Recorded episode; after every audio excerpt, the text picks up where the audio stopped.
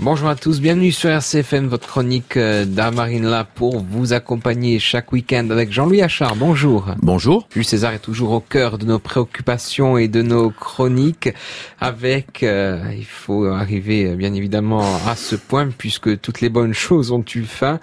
César qui va finir par mourir lui aussi. Ben oui, on l'a vu, César prépare une nouvelle campagne, il doit réunir le Sénat, il le fait à la mi-mars, à la période des ides de mars, et des, des, des politiques, des adversaires ont, fomenté donc euh, son assassinat. Lorsque la date fatidique arrive, César a eu vent de la conspiration, puisqu'un certain nombre de ses compagnons lui conseillent de ne pas aller à la réunion du Sénat, comme il a prévu de le faire. Le matin même, l'un d'entre eux lui remet même un message qui, qui dénonce les détails de la corruption le nom des conspirateurs, mais le dictateur a pris sa décision, il n'a pas le temps, il ne prend pas en fait le temps de lire ce message, et il entre il entre dans la salle où les, sénateurs sont déjà présents. Bien évidemment, sans attendre, les conjurés euh, qui portent des poignards euh, dissimulés sous leur toge euh, entourent César.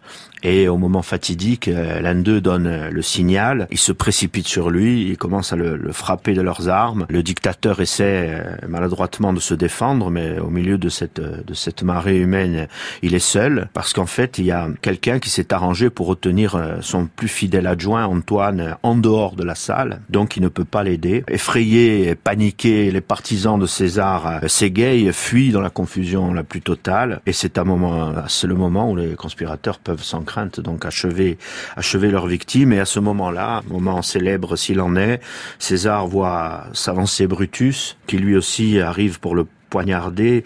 Et il a également cette citation qui est passée à la postérité. Tu quoque mi fili toi aussi mon fils. Lorsqu'il réalise que celui qu'il a considéré comme son fils il est horrifié de voir qu'il participe à son propre meurtre. Prononce-t-il une malédiction contre Brutus en souhaitant qu'il connaisse aussi le même destin que lui on le dit mais ça n'est pas prouvé. Et en fait il perd tout espoir. César se voile pudiquement le visage parce qu'il ne voulait pas être défiguré par les coups de poignard. Il tombe percé de 23 coups de poignard et les conjurés euh, à la suite donc de, cet assassinat se précipitent à l'extérieur du Sénat et proclament d'une part que le tyran le tyran est mort et qu'ils qu'ils ont, disent-ils, enfin rétabli la liberté. Voilà comment César a terminé son existence terrestre.